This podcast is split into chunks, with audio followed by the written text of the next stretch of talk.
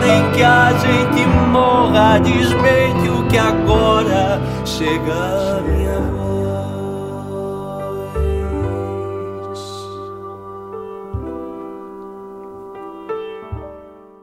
começa agora mais um podcast aos cubos. Eu sou o André Aloy. Eu sou o Vitor Albuquerque. Olá, sejam bem-vindos, gente. Eu tô muito feliz de receber essa pessoa aqui que a gente, olha, a gente tentou marcar tanto no primeiro semestre, eu não podia, ele não podia, e as nossas agendas não, não batiam, e agora estamos aqui recebendo. Eu vou fazer aqui, antes de fazer a introdução que eu faço sempre, Vicky, como as pessoas acham a gente nas redes sociais? É só dar um Google, brincadeira.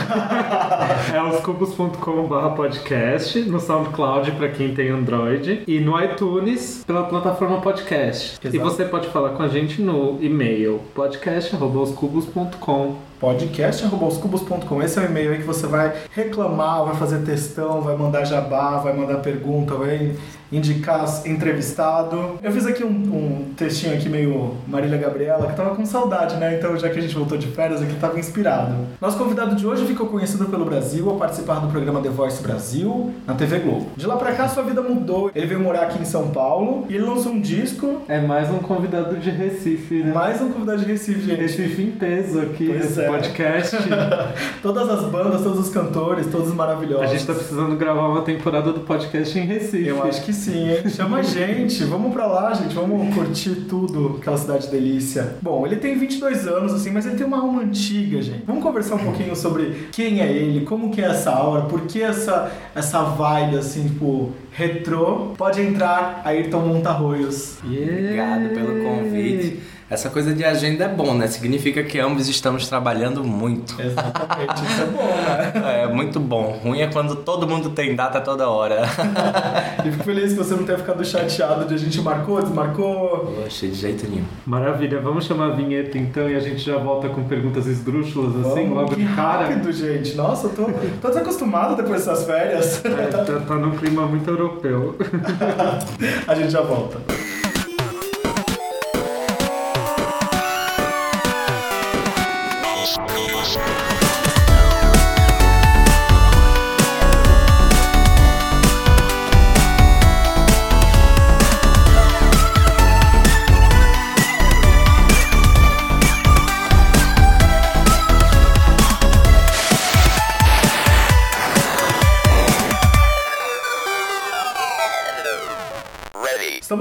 Volta, agora direto já para perguntas esdrúxulas. É verdade. Assim, sem nem dar um tempo pro Ayrton pensar. então vamos lá. Quem você traria para um último show? Ah. Tim Maia, Elis Regina, Maísa, Clara Nunes, Cássia Eller, Renato Russo, Calbi Peixoto ou Cazuza? Só vale um. Pra assistir meu último, um último show, né? Não, para você, para eles Pra fazerem eles pra você- fazerem o último show. Pra Ah! um deles fazer um último show. e você assistir. Quem sabe, né? Nossa, Participar. Elis Regina. Com certeza. Elis Regina. O Calbi não, porque eu já assisti. Eu acho que eu já assisti quase 40 shows do Calbi. sem, sem exagero. Eu acho que não 40, uns 30 com certeza. Mas a Elis, com certeza. E se tivesse Elisete Cardoso ainda seria Elisete, mas dessa, dessa lista aí é Elis. É muito. É uma aula, né? Assim, uma aula ao vivo. Imagina que honra que seria pra mim. Você assistiu a biografia da Elis? Assistir. E gostou? Achei que é bom pra quem não conhece nada dela, É, assim, é achei alguma um- coa né? É uma pincelada na carreira, né? Um É, já dá uma... É, claro, é um filme muito curto. Eu acho que três, três partes, das três primeiras partes ali do filme, da- de- três quartos ali do filme são bem bons. Bem bons. Aí a última parte eles querem correr com tudo e. Agora, agora a gente vai ter uma pergunta aqui que vai dizer muito sobre você como pessoa, hein? Quando você tá comendo, você é o tipo de pessoa que oferece um pedaço aos amigos, divide sua comida no meio e fica com uma maiorzinha, divide até um pedaço de pizza igualmente, ou não gosta que ninguém nem toque na sua comida, fala que até paga a comida pra pessoa, mas na minha comida você não encosta. Geralmente eu, eu dou o maior pedaço pra pessoa, sempre. Olha que benevolente. Não, mas não Ele é é por- magrinho, né, gente? É porque eu sou orgulhoso, eu gosto de parecer humilde. Eu Ah, acho é. bonito. Eu sou tão orgulhoso que gosto de parecer humilde. Então, por isso só. Você não vai dar um Mas com má a torcer. vontade, mas dou. Sempre. Sempre o maior pedaço sempre vai ser do outro.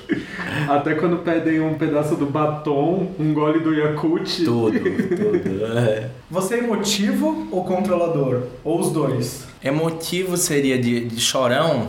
Ah, pode ser. Não, não choro muito não, engraçado. Eu sou canceriano. Eu sou sensível, mas não sou frágil. Geralmente não choro. Eu tenho muita dificuldade pra chorar. Quais momentos da vida que você chora, então? Ou quando eu me deparo com alguma grande obra de arte, eu geralmente choro assistindo um filme mu- muito que seja genial ou alguma música genial. E choro quando quando as coisas apertam eu não choro. Eu, geralmente eu trabalho, fico eu, quando a coisa aperta eu fico agressivo.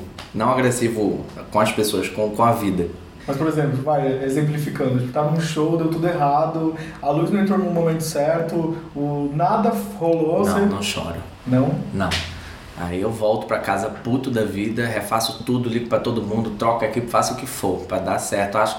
E geralmente eu e sou controlador porque eu penso que tudo é culpa minha. Então assim, se a luz deu errado, se a banda errou, eu acho que no final a culpa é minha, porque eu deveria ter pedido mais atenção, porque eu deveria ter feito mais ensaio. Todo mundo que trabalha comigo, é, tem pessoas que gostam, outras que reclamam, porque geralmente eu, eu tendo a, a trazer tudo pra mim até quando eu não aguento, assim. Eu, eu lembro na época que eu tava fazendo The Voice, eu fazia três, quatro shows por semana, toda semana quase. E ainda, quer dizer, depois, né, que acabou o programa ali em dezembro, janeiro. E durante o programa também fazia show, menos, porque tinha que ir pro Rio pra gravar e voltar pra Recife. Então tinha toda aquela coisa, ainda falar com todo mundo na rua, porque é um impressionante, todo mundo assiste. Eu não, não imaginava que fosse. E quando você vai chegando em fases mais adiantadas, você vai ficando mais conhecido, né? E tem a coisa de ser uma torcida, então as pessoas estão ali. É meio aquela coisa do brasileiro que gosta de torcer, que já gosta de futebol, já gosta de uma competição. Eu tinha que administrar tudo isso, ainda a carreira, ainda a família, é, E se tem alguém que te ajuda? Tudo. Ou- na época eu tinha a Rita, que era a minha produtora executiva, na hora era eu e ela, a gente fechava tudo. É, contratei uma assessoria de imprensa na época por algum tempo, aí saí, fui pra Perfex. Fiquei na Perfex sete meses ou oito meses. Olha, agora você vai escolher uma mania que você gostaria, que você não gostaria de ter e qual mania sua você não largaria de jeito nenhum. Ah, eu não gostaria de falar mal das pessoas. Eu acho tão feio, tão, E você tem mania tão deselegante. disso? Tenho, eu acho uma coisa terrível. E Todo falo por e tem, não- né? É, mas eu não tenho. E o pior é que não tem nenhuma carga emocional vinculada É com. prazer, né? Eu gosto pelo Nem tem um prazer, o problema é esse, é porque eu não me sinto feliz depois que falo. Se eu me sentisse feliz, aí eu continuaria falando, porque eu tô feliz, tô bem, cada um tem seu vício. cara. Eu aceitaria na mão, mas não sinto, eu acho que é uma coisa feia, só deselegante. E é um vício que eu não largo. Eu sou de poucos vícios, quer dizer, eu acho que eu não tenho muitos. Não sei se eu tenho vícios, na verdade. Eu sou muito controlado, assim, com tudo. Parece uma chatice, né? Mas é da minha natureza mesmo, assim, eu não tenho. Eu brinco que eu posso usar qualquer tipo de droga, qualquer coisa que eu quiser, porque eu não tenho. Se eu como uma barra de chocolate, eu sei parar. Eu, qualquer coisa, sexo. Tem a ver com controlador É, mesmo. O único vício que eu tenho, que. Ah, tem uma coisa do vício que é trabalho, assim. Aí realmente, eu acho que por ser viciado em trabalho, eu acho que eu não largaria o vício, assim. É, mas acho que tem a ver, essa coisa do trabalho tem um pouco a ver com a nossa geração, né? Eu e o Vitor, a gente viu outro dia lá o, é o Poderoso Chefinho. Poderoso Chefinho. O Poderoso Chefinho, eu, eu acho que as animações têm uma, uma, uma perspicácia tão grande, tipo, e uma autoavaliação para os adultos, tão mais do que para as crianças. E aí me lembra um pouco isso, assim, que fala, ah, o filme, ele mostra que estão acabando os bebês e o foco das pessoas está em amar os animais. e Os não cachorros, cachorrinhos. Aí o personagem, um dos personagens principais, que é o bebê, tipo, ele é um bebê workaholic, assim, sabe? Tipo, que o objetivo de vida dele é descobrir qual é o plano da grande empresa, dos cachorros e blá blá blá. Mas isso é meio que uma crítica à sociedade, né? Exato, tipo, é ele nem sabe, da- ele nem sabe por que, que ele busca aquilo. Ele sabe que ele tem aquele objetivo dele querer ser o maior, é, maior chefe de empresário de todos, todos, o mas maior ele não chefe de o todos, motivo, mas né? ele não sabe o que motiva ele a Dia chegar desses eu tive lá no Cultura Livre com a Roberta e, e ela tava me falando, eu acho que a pauta foi sobre tempo e como o tempo tá, tá louco e como a gente não tem tempo pra nada depois de, de tudo que tá acontecendo. E eu falei pra ela uma coisa que eu queria falar aqui agora disso, né? Que a gente acaba determinados inventos acabam é, modificando a célula do tempo, né? A gente modifica desde a da criação de um micro-ondas até a criação de um, de um iPhone, que é uma coisa muito recente. Então a, a, a gente faz muito mais coisa num período mais curto de tempo. Isso gera uma ansiedade, assim. É, eu tenho essa ansiedade por trabalho que é que não, não acho é, saudável, porém é um vício realmente, então não abriria mão porque eu seria é, o vício ele sempre lhe deixa fraco perante a coisa que você a qual você é viciado, né? Então eu acho que sou fraco para largar a mão do trabalho assim, deixar para lá. Mas eu tenho essa mania que junta já com o controladorismo que eu tenho natural meu e com essa essa mania de, de, de querer fazer tudo, de resolver tudo na hora e sabe? A ponto de às vezes ligar gente, ligar não, mas mandar WhatsApp 3 da manhã, 4 da manhã, não tem hora, é e-mail, todo o tempo, é celular aqui no carregador a vida toda, notebook do lado, e ouvindo música, aprendendo música. e eu não acho isso bom não. Eu acho, eu queria caminhar para um lugar mais tranquilo assim. É a minha minha meta agora é, é caminhar para um lugar muito mais tranquilo, que eu dependa muito mais. E, e o que, que você faz para conseguir, tipo, é, se desvencilhar mesmo. Do, em algum momento você tem que parar. Sim. E eu, eu agora fui... voltei de viagem, eu estou tentando me desvencilhar, tipo, ó, esse momento eu tenho que parar. Se eu não parar até esse horário, foda-se, eu vou é, parar. Eu tive duas experiências interessantes. A primeira foi ano passado, eu fui para Fernando de Noronha e lá o celular pega muito mal, pelo menos o meu pegou muito mal. Então, eu não tinha muito o que fazer. Tinha que curtir ali e foi. E eu não gosto de praia. E eu amei o lugar.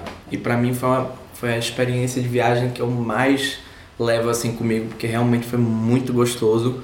Não sei se pelo lugar, somente pelo lugar em si, ou pela sensação toda da, do desligamento parcial, né? Porque a cabeça também fica um pouco lá do trabalho. E, a, e o segundo contato, eu esqueci qual foi o segundo. Não lembro, de peixes, né? Eu tenho ainda, mas eu vou viajar. Mas eu acho que tem essa coisa de você gerar em você essa eu não sei, o que eu tô fazendo agora é, é começar a dizer, ó, de noite não. Aí vou assistir um filme. Aí assisto um filme, porque eu nem posso ouvir música também, né? Que porque quando eu começo a ouvir música e já começa a ir pro outro lado, eu não consigo fazer nada ouvindo música, assim, cozinhar. Eu não consigo, porque ou eu faço uma coisa ruim, porque eu vou direto pra música, assim, e fico sequenciando tudo, nota, vendo melodia, vendo a letra, vendo arranjo, vendo... É uma coisa que é como quem é, como quem trabalha com cor, um pintor, não sei, a pessoa olha uma cor, já que ele já lhe leva, porque é para onde você está treinando seu cérebro a todo momento, né? Coisa meio, meio maquinada, uma coisa meio é adestrar mesmo o cérebro, né? Pra... É, é como uma coisa, um cérebro de, de atleta, assim, quase, sabe? A gente tem esse esforço contínuo e, e, e necessário que a voz implica, mas aí você se coloca, o ouvido também se coloca meio que à disposição sempre daquilo ali, que é onde você tem mais intimidade, no caso a música, assim. Então, eu meio que vivo assim nessa coisa e procuro trabalhar menos através desses limites. De noite não, sabe? De madrugada não. de madrugada de jeito nenhum. De madrugada não. esse limite, André. É, nem sempre eu consigo, eu nem sempre eu consigo. Mas eu tô tentando. É. Uh, agora que eu voltei de férias, então tô tentando. À noite não, gente. Ó, deu aquele horário e falei. Eu voltei com um fuso assim, ó, tipo 11 da noite eu tô indo dormir, acordo 7 horas da manhã e vou Aí eu começo a produzir coisa cedo. Ah, não, eu lembrei qual foi o segundo start também que eu tive. Eu fui numa terapeuta que eu deixei de ir, eu vou em terapeuta e deixo. é, eu já fui em vários. Mas eu, sempre porque eu acho a primeira consulta muito legal, porque ele não conhece nada de você, ele vai opinar sobre nada. Eu adoro isso, eu não gosto muito que me conheçam a fundo. E, e aí ela me, ela me falou uma coisa interessante, ela disse, olha, se você não, não deixar com que todas as bases da sua vida sejam bases fortes, é, relacionamento entre família, relacionamento amoroso, amigos, saúde e trabalho, se esses cinco pilares não estiverem fortes, se você só se guiar por um, que é o trabalho, quando esse um estiver bambeando assim, você cai, você desmorona. Coisa bem piegas, isso todo mundo sabe, mas a gente se esquece. E aí eu disse, poxa, realmente assim, meus amigos sabem disso. Eu vivo muito pouco, eu não vou à festa, não saio de casa, eu vivo para trabalhar. Saio de cá para dar entrevista, para fazer show, para ensaiar, tirar foto, nada mais assim. Aí eu olho, minha família também mora em Recife, eu ligo para minha tia todo dia, quase assim, mas aquela coisa. Puxa, é mesmo, eu tenho que ter uma relação mais próxima com outros pilares da minha vida. Então, talvez a saída para esse vício seja alimentar outros lugares, né? Você alimentar uma, uma, uma relação é, é, sexual, alimentar uma relação. Porque até relacionamento sexual eu, eu, tenho muito pouco, assim. Eu fico oito meses sem transar com ninguém, sem fazer nove, dez. E esqueço. Porque. Você fica pelo trabalho, né? É, também não tem uma. E a, e a coisa do vício é forte, porque é onde eu vou. O meu vício está no trabalho, então fica me puxando. Um saco esse negócio, fica parecendo também aquela pessoa. E não é porque eu sou corretinho, nada disso, não. Muito pelo contrário, vou, meu trabalho, eu sou até meio, meio incorreto demais, eu acho, assim. É sempre muito para agora, para ontem. Mas a, a, talvez seja isso. A saída do vício seja alimentar outros lugares, assim. um amigo meu postou nas redes sociais, o Rick Hiraoka, que tem que ver aqui no podcast, by the way. Ele postou assim nas redes sociais. Na adolescência, vencer era passar na FUVEST. Na faculdade, o sinônimo era conseguir um estágio incrível. Hoje é ir pra balada tarde, voltar para casa, não ceder à tentação de se jogar no sofá e ir pra balada de novo à noite. Para ti, qual que é o sinônimo de vencer? Mas é você ter saúde, ter essa liberdade. E, e, e, liberdade nem sempre tem a ver. A liberdade, primeiro, intelectual, é importantíssima a gente olhar e ver as coisas que estão sendo colocadas pra gente. E a liberdade que a saúde nos traz, que o corpo nos dá. Não existe liberdade se você está numa cama doente. Não existe é, é, essa liberdade, né? Para mim isso é vencer. E você tá fazendo o que você quer, o que você gosta, assim, eu nunca tive muito essa coisa da faculdade, da, que eu nunca acreditei em faculdade. Graças a Deus nunca fiz. E, e nem pretendo também. É, respeito quem faz, mas nunca acreditei muito. É quando eu era fazia colégio, tudo, eu já trabalhava com música e, e eu fazia não por dinheiro, porque eu ganhava pouquíssimo.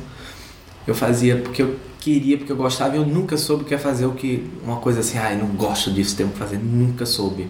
Então isso para mim é a maior vitória que pode se ter, assim. Eu, eu vejo, eu tenho 22 anos, eu me acho um vitoriosíssimo, porque eu tenho uma liberdade intelectual, corporal, de fazer o que eu quero e, e, e, da forma que quero, sem atingir a liberdade do outro, sem, sem interferir na vida de ninguém, sabe? E tendo essa consciência de, de, de, de do que a vida significa para mim, do que as coisas significam e buscando cada vez mais entendimento, cada vez mais aprimoramento é, do meu trabalho, de mim como pessoa, das minhas relações.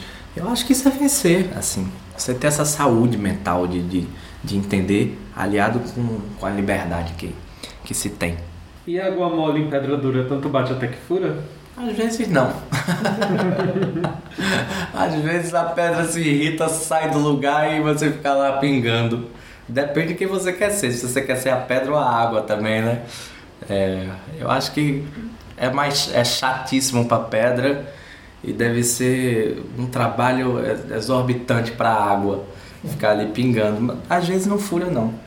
Às vezes eu acho que o jeito de furar é você deixar de pingar um pouquinho deixa a pedra sentir falta, aí você volta a pingar depois de novo. Aí às vezes fura.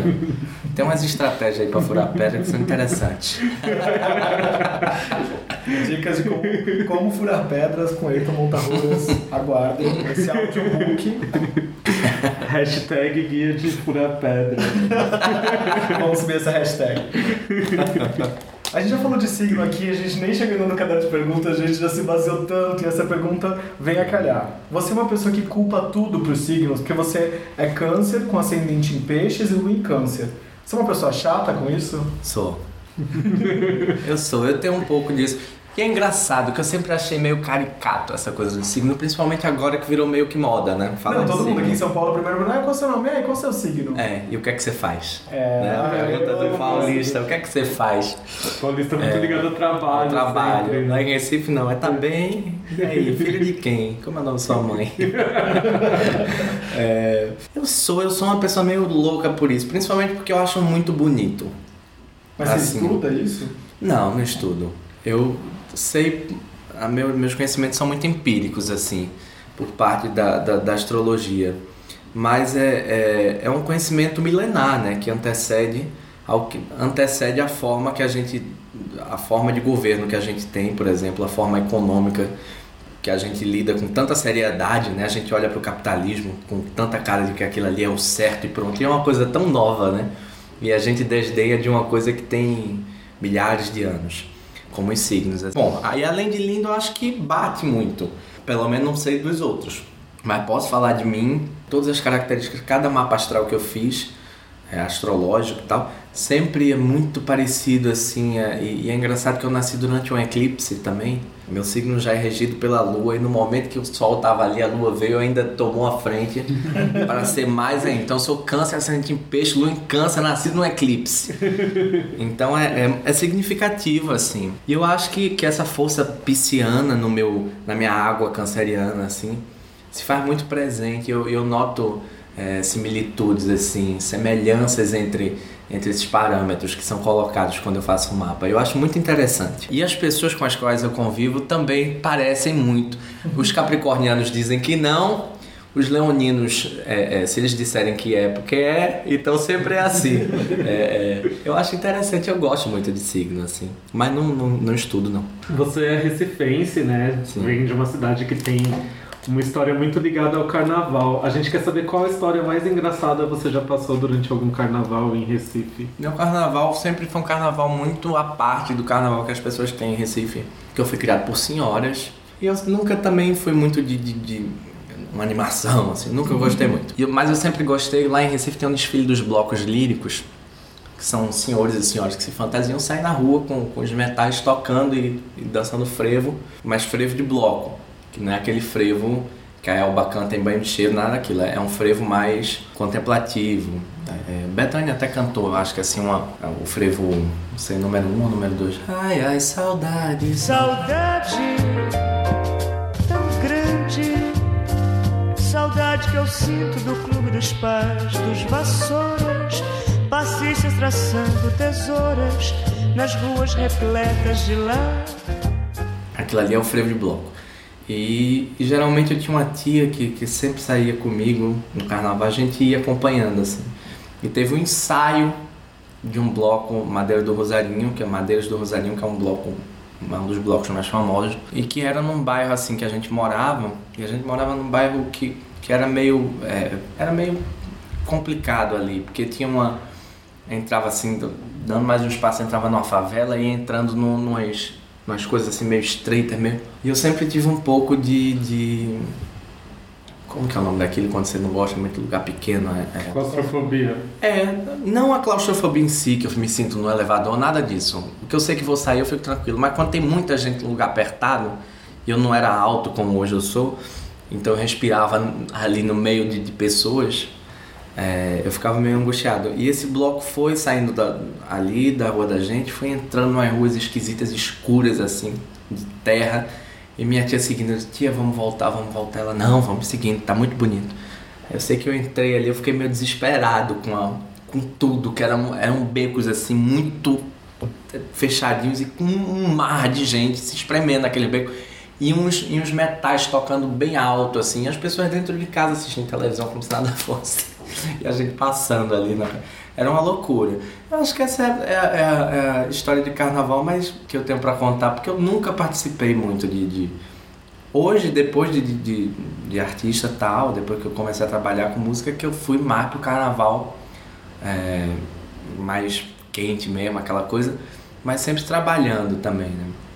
E, e e aí eu tenho história para contar desses carnavais, assim, que para mim foram carnavais de muito trabalho, de muita superação da, da, das minhas condições físicas e psicológicas e de é, eu fiz oito shows no carnaval, imagina você fazer oito shows em quatro dias e isso depois do galo da madrugada, né? Que são seis horas de desfile no sol de 40 graus no trio elétrico seis horas cantando. Saí do Galo, fui para uma cidade no interior. Peguei duas horas de carro, uma hora de show, mais duas horas para voltar, para no outro dia de manhã ter show.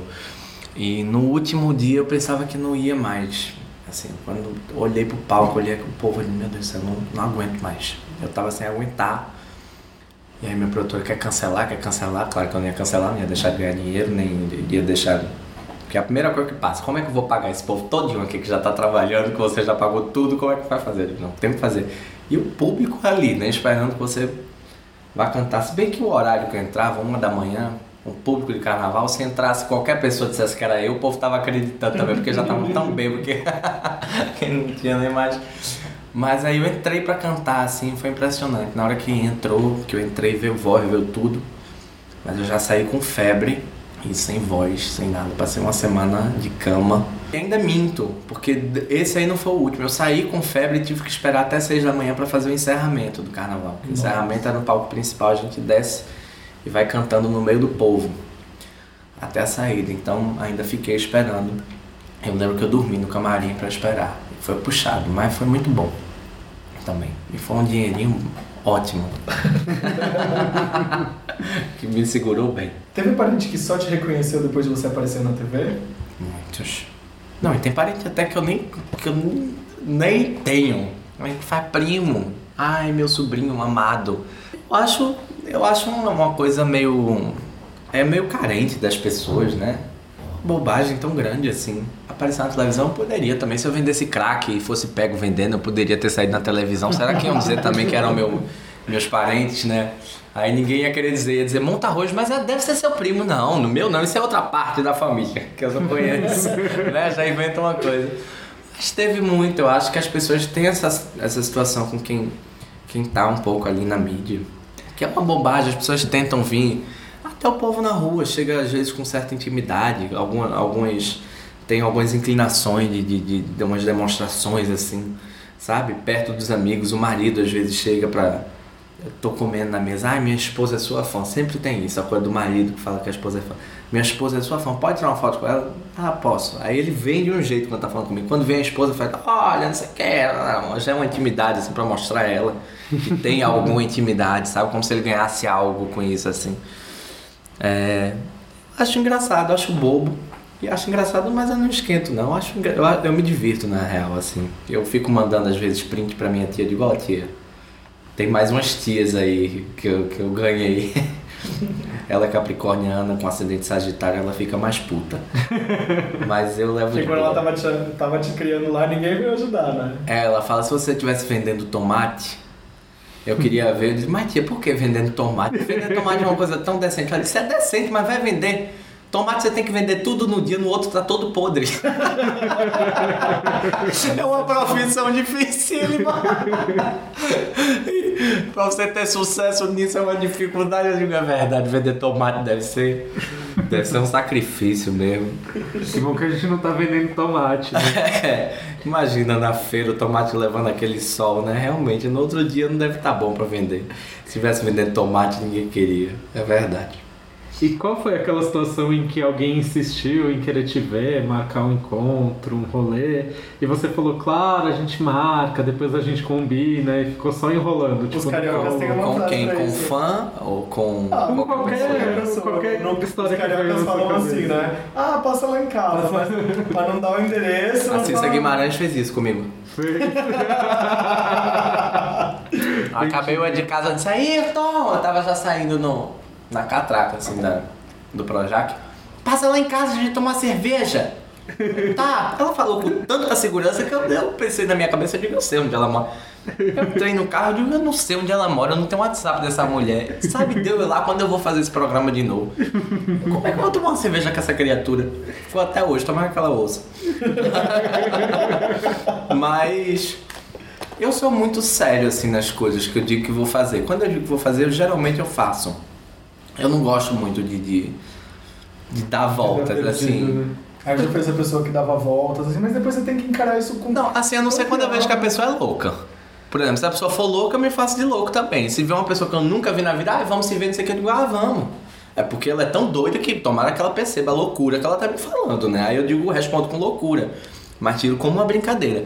Mas dizer mesmo que vou encontrar com a falei, não, porque eu acho que aí causa na pessoa uma. uma Uma Até uma expectativa. não sei se alguém fica com expectativa pra me encontrar, acho que não, mas causa até uma puta merda. O que, é que eu vou oferecer lá em casa? Tenho que fazer uma compra, tenho que ir no supermercado, lavar a casa, sei lá, essas coisas que a gente faz quando recebe alguém. Aí vai, a pessoa não vai. É deselegante, assim. Eu, eu tento não ser deselegante, não. Eu queria. Eu, eu brinco que eu tive educação inglesa lá em casa. Minha avó nunca deixou, disse, olha, age dessa maneira aqui pra não ter problema. Eu acho que realmente eu nunca tenho problema quanto a isso. Porque eu sempre digo, quando a pessoa diz, ah, vai lá, eu digo, ah, eu gosto de ficar em casa. Eu falo assim. Isso daí às vezes é muito problema de gente que não sabe falar não, né? É, eu não Aí sabia, não mas eu fui aprendendo, não. assim. O The Voice foi muito importante pra mim, porque me ensinou muito como pessoa, a lidar com pessoa. Eu sempre fui muito tímido e muito na minha, assim. E, e, e- eu via quando alguém me dava um pouco mais de atenção, eu já, ai meu Deus, qualquer coisa que me pedir eu vou dizer sim, porque ai, já tá aqui falando comigo, sabe? E também o sim, o sim é mesmo, vamos, acabou, não tem porquê, não tem, ah, então vamos, tchau. Antigamente eu tinha isso, hoje, de jeito nenhum. Ah, quer isso? Quero, não quero, não quero. Também, mas não, não é, não quero. Na mesma calma, na mesma tranquilidade, não quero, não quero. Você é muito caseiro, você recebe muita gente em casa ou não? Recebo amigos em casa, adoro, é o programa que eu mais gosto de fazer. E gosto de receber na minha casa, primeiro porque eu não tenho que botar roupa, eu fico de pijama. E, e eu adoro ficar de pijama, pijama pra mim é a roupa mais confortável que tem no mundo. E pantufa e tal. E quando tá friozinho assim é bom. Antigamente eu tomava um vinho, uma coisa. Agora eu tô- eu tô compro uma barra de chocolate no americano que tem perto da minha casa, faço com Misturo, ah, isso é uma receita ótima. Pego barra de chocolate, boto com todinho, aí esquento aquilo ali, fica um chocolate quente maravilhoso pra um tomo no frio. Nossa, Fica uma delícia. Nossa, taste made Brasil. É. Eu inventei essa receita. Fui fazer, eu tive uma reunião com a minha iluminadora lá em casa, peguei minha louça toda, meu bulizinho de louça, aí, foi, aí fiz aquilo, aí vi um todinho lá e um- uma barra de chocolate, aí vou juntar, vai ficar bom. Aí ficou uma delícia. Qual que é a barra de chocolate? Acho que até o, gente, até o final daqui do É. programa, assim, em algum momento do programa eu vou ter um livro de receitas aos cubos, que tem a vodka com Yakult do Rico da Laçã. Agora Vai tem, aqui na receita. agora tem a receita do inverno. Tem que a é o receita do Não, Que é o todinho com, com chocolate e quem a barra quiser de dar, chocolate? não, quem quiser dar um toque de drink nisso pode colocar um pouquinho de uísque. pode, Com conhaque, Olha, Conhaque, né? é, fica uma, deve ficar bom. E, mas qual que é a proporção? Então, um todinho pra quanto Ah, barra? eu ponho, eu comprei aquele todinho, aquele, sabe aquele que vem numa garrafinha assim? Ah, é bastante. É, pra uma barra. É porque como eram duas pessoas, deu, deu pra duas xicrinhas. Aí eu coloco aquilo numa coisinha no micro-ondas, aí faço aquilo lá, boto Nossa, num bulizinho de, de louça pra segurar a temperatura. Nossa, mas não dá aquela dor aqui no, no dente, assim, fala, meu Deus, coisa doce. Não fica muito doce, engraçado. Eu pensei que ia ficar muito doce. Mas não fica, porque o chocolate tem que ser meio amargo, né? Ah, Ou amargo. Ah, então tá, É. então tá explicado. Então a Eu não gosto muito é de chocolate ao leite também. É por isso. É, chocolate bem lembrado. Senão fica muito doce. Olha, Eu gosto de cozinhar. Eu acho que o que eu sei fazer mesmo na vida é cozinhar. Então, O resto a gente eu- pode te esperar no Masterchef. Pô, quem sabe? Eu fiz um risoto, menino, um dia desse. Eu nunca tinha feito risoto de shimeji. Eu adoro fazer risoto, né? E aí eu fiz risoto de shimeji com moyashi, moyashi, moyashi, não sei, aquele broto de, de feijão. Uhum. Nossa senhora, como ficou bom. Ficou muito bom. Essa, essa pergunta, assim, da nossa primeira temporada é um clássico. Vou fazer porque essa mulher, ela é uma diva internacional agora. Dona Gretchen. Reconhecimento internacional. né? Reconhecimento internacional. Gretchen, vem aqui no podcast, vai. Nunca te pedi nada. A gente tinha essa frase que era assim: qual frase você eternizaria num GIF da Gretchen? Ah, eu tenho uma ótima que eu sempre falo. As pessoas perguntam, ah, mas você não tá com raiva? Eu digo, não, que é isso, eu não guardo dinheiro, quanto mais rancor. Dinheiro que é bom, eu não guardo aquele, aquele gif que ela faz assim com a mão. Aquele- é, que ela tá explicando que na verdade o cara tá dizendo é porque você um dia foi Gretchen, agora você, e ele fala Gretchen, né? Olha, Você foi Gretchen agora, e ali Gretchen é um personagem que ficou lá, aí colocam qualquer coisa com isso, né? Esse é um dos Sei. melhores GIFs que ela tá explicando. É Ah, eu adoro, porque a cara dela é claro, é. Sim, isso é óbvio. Eu tenho uma sugestão de música pra gente pro intervalo, né? É. Que tem essa frase na música. Qual? Do Nego do Borel com a Anitta, que é Você partiu meu coração. Ah, tem, tem, é verdade, tem essa frase. Qual que é frase? Do... Se eu não guardo nem dinheiro, quem dirá guardar rancor. Jura Ele que tem essa frase? música, Gente, sim. tem que me pagar direitos autorais. Eu falo isso desde os 11 anos de idade. Nego do Borel canta isso na música. Tem. A gente pode ouvir ou você quer escolher uma outra Pode coisa? ouvir. Vamos ouvir Eu isso, nunca ouvi, inclusive eu queria ouvir. Então vamos ouvir, a gente já volta. Se eu não guardo nem dinheiro, que dirá guardar rancor? Você vacilou primeiro, nosso caso acabou. E se na Nossa, eu fui caseiro quando passei o solteiro. Tô na vida de solteiro, preparado pro carro. Você partiu meu coração,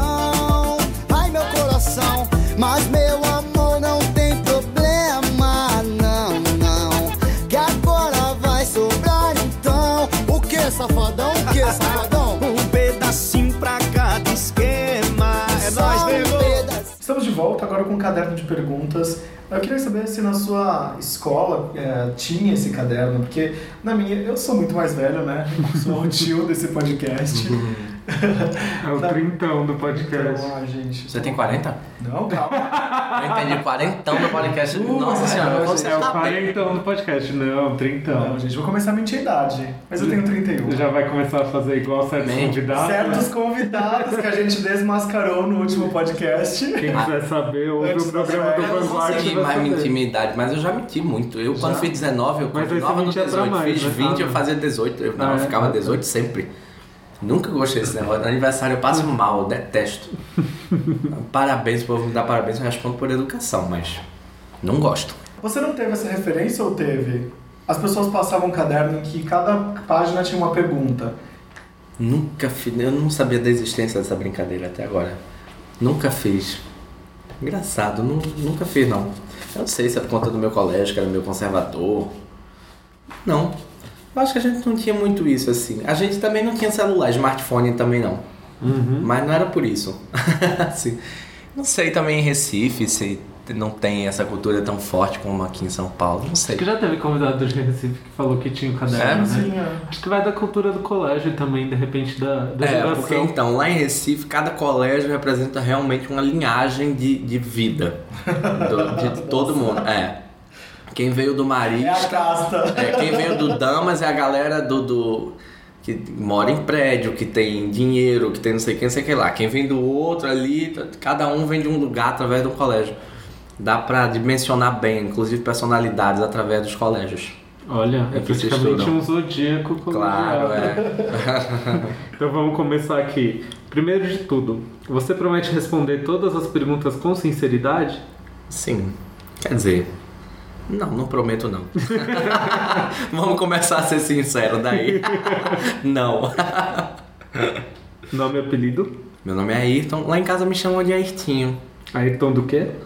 José Montarroios de Oliveira Pires. Tem um José aí que me persegue, eu nunca gostei muito. Idade, data de nascimento e signo a gente nem sabe, né? É, 22 anos, 27 de junho de 95, canceriano. E essa é a verdade ou é mentira? É a idade real? É real. Eu, eu não, até que fizeram um perfil meu na Wikipedia, eu não tive mais coragem de mentir.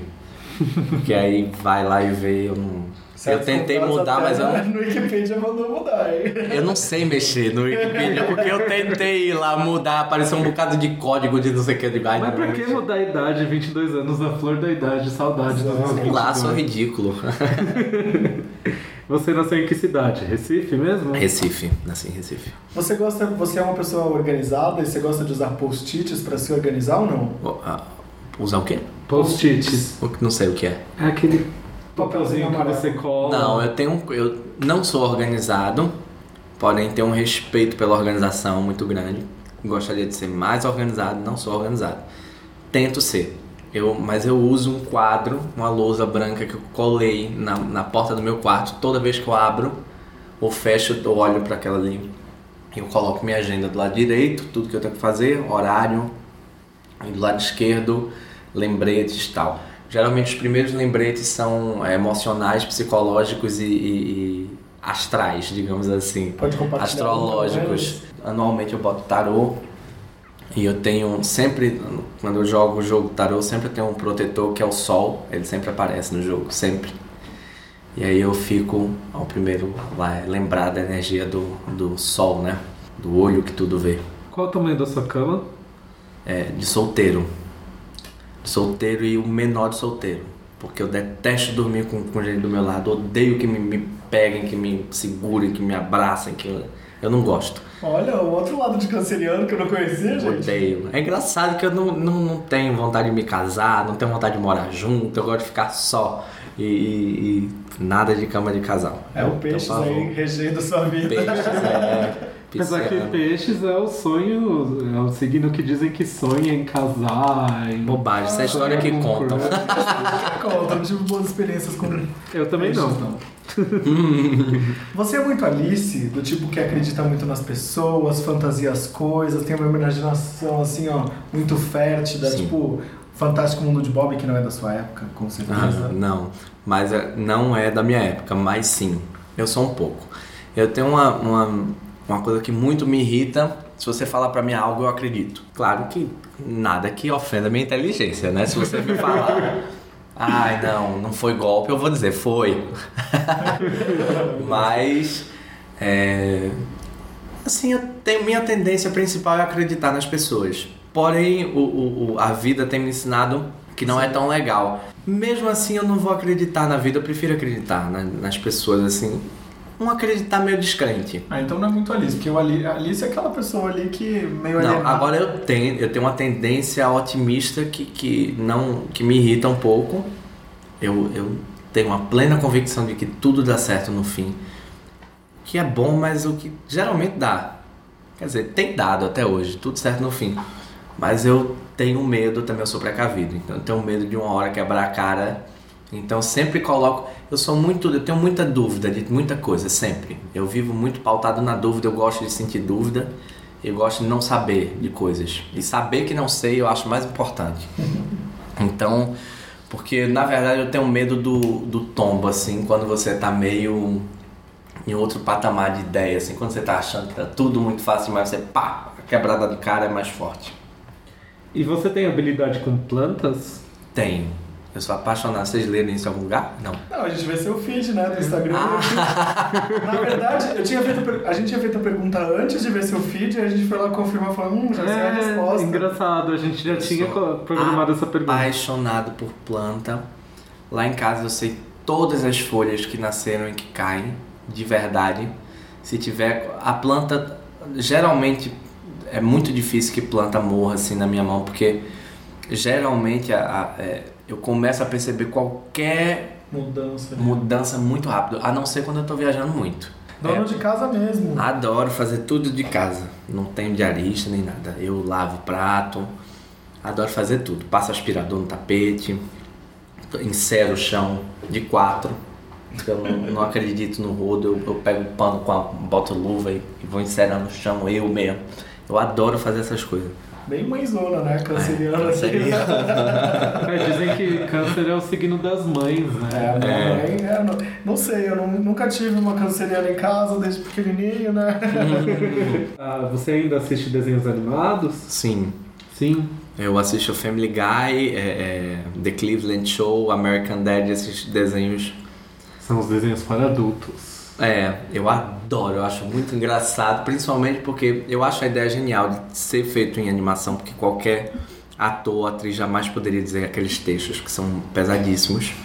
E, e ver a figura de um desenho que é uma coisa meio sugêneres, assim, é uma coisa meio.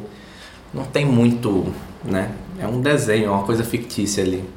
E Eles denunciam tanta coisa, né? Mas num, num, num bom humor, assim, terrível, preconceituosíssimo. É, mas eu gosto que ele também bate em todos, né? Ninguém fica ileso. Viado, preto, branco, homem, mulher, todo mundo. Aí eu já me sinto incluído também em quem leva lapada e já tá tudo certo. É um humor muito irônico. E você já foi, já participou de alguma organização social, tipo Escoteiro, Demolei, Rotaract, Castores? Não, nunca tive. é, lá em Recife eu acho que não, não se tem. Não na minha época, assim, não se tinha muito isso não. Eu geralmente eu já participei de gincana no colégio, que aí eu, eu geralmente era o líder de, de equipe, assim, porque eu, a gincana era para arrecadar alimento. E, e eu não gostava muito de bater de porta em porta, eu era prático, então eu ia no dono do supermercado e dizia, olha, é uma gincana assim, assim, assada, a gente vai falar seu nome na hora que vencer, para divulgar seu supermercado, vai dizer que foi você que ajudou, quantos fardos você pode dar? E o cara dava fardo e a gente sempre ganhava. Então era dois dias de trabalho e tava alimentado todo mundo, porque foi a única coisa, assim, mas nunca participei de, de escoteiro, nada disso, não. E você já ganhou algum concurso na infância? Porra nenhuma, nunca. Nem bingo? Nem nada, rifa? nada, nada, nada. Eu ganhava muito, mas meu Nunca sonho era ganhei ganhar aqueles ca- caminhões do Faustão, sabe? Nunca. Eu não tenho nem mais esperança nisso. É uma coisa que eu já nem acredito mais. Eu, quando entrei no The Voice, eu já tinha uma certeza que não ia ganhar tão grande que eu, que eu me despedia toda quinta-feira da equipe toda. Todas as quinta-feiras eu me despedia de todo mundo, que era quando ia ao ar. Pô, é porque você se despede, gente, eu nunca ganhei nada, né? nem agora que eu vou ganhar. Olha, meu primeiro computador que eu tive, meu primeiro celular, eu comprei com o meu dinheiro do meu trabalho. Nunca ganhei nada. Pra não dizer que eu ganhei, minha avó um dia me deu um televisorzinho pequenininho que era pra eu assistir é, meus programas que eu gostava de ver. Eu gostava de ver muito TV Cultura, de um ensaio que eu adorava assistir. E lá em casa o povo achava meio chato o programa. Aí ela me deu pra eu poder ver eu sozinho, assim. Pronto, foi isso que eu ganhei na minha vida. E você posaria nu pra alguma revista? Ah, Se não fosse de pau duro e me desse dinheiro, eu posaria. Ah, mas aqui em São Paulo já tiveram algumas que são é, mais au- autorais, alguma coisa mais, uns ensaios mais bonitos do que de fato. Ah, eu acho bonito. Não vai te dar dinheiro, mas vai te repente, Não, aí não. Porque sabe que, sei lá, se algum dia vai valer alguma coisa, né? Você segura o passe. Mas se não fosse de pau duro, eu posaria. Porque eu acho que o pau duro já tem uma conotação estritamente sexual ali. Quando não é um corpo, né? O corpo é muito bonito. Um no artístico, né? Aquele ensaio bem à vontade, bem intimista, né? Aquele, aquele discurso só você e o fotógrafo. Não, podia ter uma cacetada de jeito que eu não tenho problema nenhum em ficar, em ficar nu na frente de ninguém, porque eu, eu comecei a, a trabalhar com, com arte muito cedo e, e tem uma cantora, não vou falar porque eu não sei se ela gostaria de ser exposta, né? Mas é uma cantora bem famosa. Um dos primeiros shows assim que eu fiz na minha vida e tinha uma troca de figurino entre um ato e outro.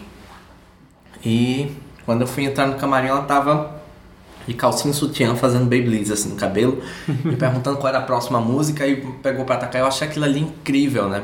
Porque eu acho que dentro do, do- de cada artista há um, um pouco da essência mambembe, da circense que vem realmente do circo, que vem do, do primórdio de qualquer trabalho artístico. Né? A ir onde o povo tá é exatamente isso, né? Levantar a lona, sair, não importa se você tá vestido, se você não tá, tem que ter aquela coisa que o teatro tem muito também, né? Eu, eu acho bonito. Então eu sempre me acostumei. Quem trabalhou comigo é, é, em turnê, em tudo, sabe? Todas as pessoas, eu acho, da minha equipe já me viram no. Porque, é, principalmente no carnaval, que eu suava muito no show, às vezes eu não tinha tempo de parar pra tomar banho. E aí a gente comprava quilos e quilos de papel. É, Lenço umedecido. lenço umedecido. Eu ficava nu. Ia tomando banho, às vezes, no carro, na van, indo pra outra cidade, chegava, trocava de roupa. E, e fazia, claro que não, uma coisa também muito agressiva na frente de todo mundo. Assim, tentava ser o mais discreto que podia, mas tava ali nu. Não tem um problema com nu, eu acho nu bonito. E qual a melhor coisa pra comer no café da manhã, além daquela receita do todinho? Aquela ali pro café da manhã eu não sei se vai ficar boa, porque aí é, é um, é um Muito cedo. Nossa, eu adoro café da manhã, eu, eu como todo dia, eu faço torrada, ovo. Eu adoro comer ovo pela manhã, assim, eu acho um alimento matinal. Primeiro que eu, de manhã você ainda tá naquela preguiça, né? Eu como faço minha própria comida, ovo é simples, é prático e aí... é, Nossa, mas eu acho que uma torradinha com ovo, assim, com a, a gema mole, eu adoro. Que delícia. E aí você corta também bacon, bota uma coisa bem americana, né? Bem... eu via isso em filme, eles quando eu for adulto eu vou comer isso todo dia, dito e feito. Todo dia eu como essa merda. É muito bom, porque eu amo bacon, amo ovo e amo torrada, então eu como com isso com suco. Eu sou um gordo fajuto, né? Porque eu odeio bacon. Nossa, É? eu- nossa, eu odeio, odeio. Nossa, eu acho tão gostoso. Obviamente que eu trabalho no site de gastronomia, obviamente em alguns momentos da Vai vida ter eu vou que ter comer. que comer pra experimentar, mas não, é Aham. aquela, não é aquela coisa que eu saio de casa e falo, hum, vou comer um hambúrguer com bacon Sim. ou alguma coisa. Eu não, eu não sou muito fã de carne de Eu porco. Adoro bacon. Eu também não gosto de carne de porco, mas só como bacon do porco, assim. O restante eu não como, não. Aí como torresmo também, que eu acho torresmo... Nossa senhora, eu amo Eu torresmo. gosto de torresmo aquele fresco, não aquela coisa.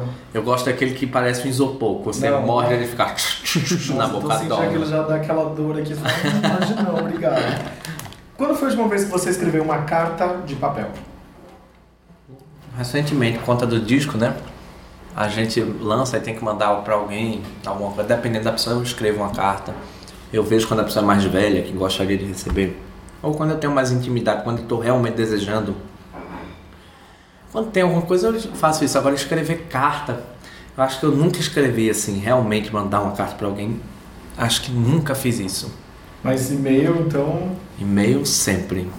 resumo reporte de lugares e pessoas e afins. Como assim? Ah, você tá na estrada, manda aquela mensagem pra mim ou você do WhatsApp? Tipo, manda aquele e-mail, ah, aconteceu isso, isso e isso. Não, não, também não. E-mail pra mim só trabalho e WhatsApp só pra namorar ou trabalho.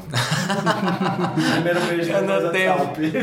É, eu, eu não eu, eu não converso muito. Eu gosto mais de amigo aqui, assim, essa coisa.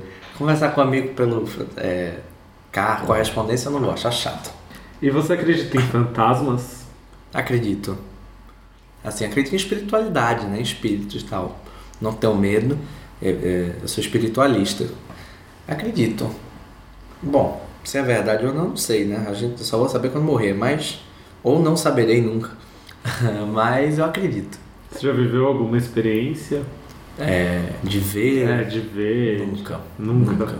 Nunca. Já vi alguns vultos de alguma coisa, mas eu acho sempre que foi algum animal que passou. Eu sempre tive gato. Então, gato às vezes dá essa. Mas nunca tive experiência. Eu sou bem intuitivo. Assim, aconteceu agora uma coisa com a minha tia, com a minha família inteira, que eu fiquei três dias antes da coisa acontecer, eu sonhei. E tenho intuição muito de sonho. Eu consigo dormir e ver como tá a casa dormindo. Eu me vejo levantando e eu vejo meu corpo dormindo e consigo ver tudo que acontece dentro da casa. Consigo sair algumas vezes isso acontece. Não é uma coisa que eu sou miguel para fazer, às vezes acontece isso. E sou intuitivo, qualquer pressentimento vem por sonho. Às vezes levanto, acordo no meio do sonho com alguma ideia, alguma coisa, alguma intuição de algo. Eu tenho muito, mas de ver espírito, de comunicação nenhuma. Eu até queria ver. Eu acho que ia ser legal assistir aquele filme do Chico Xavier. Tinha Emmanuel. Ele vinha Chico, isso, aquilo outro. Chico, puta como ia ser bom. Porra, um fantasma na hora que eu dissesse esse agora eu vou matar. E a pessoa, o fantasma, fique calmo, fique tranquilo. Ai, como ia ser bom. Eu dizer, ai, fantasma, você tem toda a razão. E você já teve alguma experiência com OVNI? Não. Não, eu tenho meio medo. Eu já contei aqui no podcast. Tem medo de ET? Ah, tenho. Ah, não, é. de- Da espiritualidade eu não tenho medo nenhum. Agora de extraterrestre Eu já é outra tive, história. eu tive uma namorada que tinha medo de, de extraterrestre. E, e, e do Merlin Manson também. Que é praticamente um. Mas era medo de se você colocasse um desenho de um ET, ela chorava, gritava. Nossa. E o Merlin Manson também, se colocasse, ela chorava, gritava. E você dança no carro? Detesto dançar. Eu odeio, eu acho lindo quem dança. Eu acho, e eu queria gostar de dançar para poder aprender. Aham. Mas não, não me sinto. Não sei, eu não, meu corpo não dança. Não sou eu que não dança, é o corpo que não dança. Assim, Eu não, não sinto. Entendo. Não quero me, Eu geralmente me movimento por uma questão de falta de personalidade. Assim, então tá todo mundo dançando, eu faço algumas coisas assim, porque tá todo mundo, eu não quero ficar ali todo mundo dançando e eu aqui, né? Parado. Eu Você acho nem chato. ensaia uns passinhos, nada? Nada. Então por isso você nem vai pra balada, é vergonha? Não, não vou pra balada, nada. Não vou pra balada porque eu não aguento, é muito barulho e eu, não... e eu começo a competir, começo a falar alto também. E, e é muito chato pra mim balada, eu não gosto, as pessoas chegam, sei lá, vai, vai tocando. Eu, primeiro que eu não gosto muito que me toquem, quem eu não conheço, assim. Porque eu acho que o toque é uma coisa que passa muita energia, né? E dependendo do, do, do ambiente, às vezes o toque pode ser algo meio pesado. Geralmente em balada tem um pouco disso. As pessoas já estão bêbadas, já estão tocam assim, é- não sei, me desestabilizam. Eu não sei, eu não lido bem assim. Então, lugar onde tem dança eu evito ao máximo.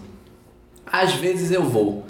Aí eu faço por uma falta de personalidade, faço uns passos, algumas coisas assim. Ai, dança dos famosos tá aí, né? Não, com a mão, assim, é com a mão, com a cabeça, um pra lá, outro pra cá, um pra lá. Eu faço mais uma contagem rítmica que me- é- me é mais semelhante ao canto do que com a dança, assim. É, mas não gosto muito de dançar. Mas eu acho lindo, adoro dança contemporânea, adoro é, é, até as danças eruditas mesmo, eu acho bonito. E qual aroma da infância você guardaria num sachê? Nossa, tem uma música do Zé Manuel que, que eu gravei agora. Fala isso. Te guardo dentro de um sachê.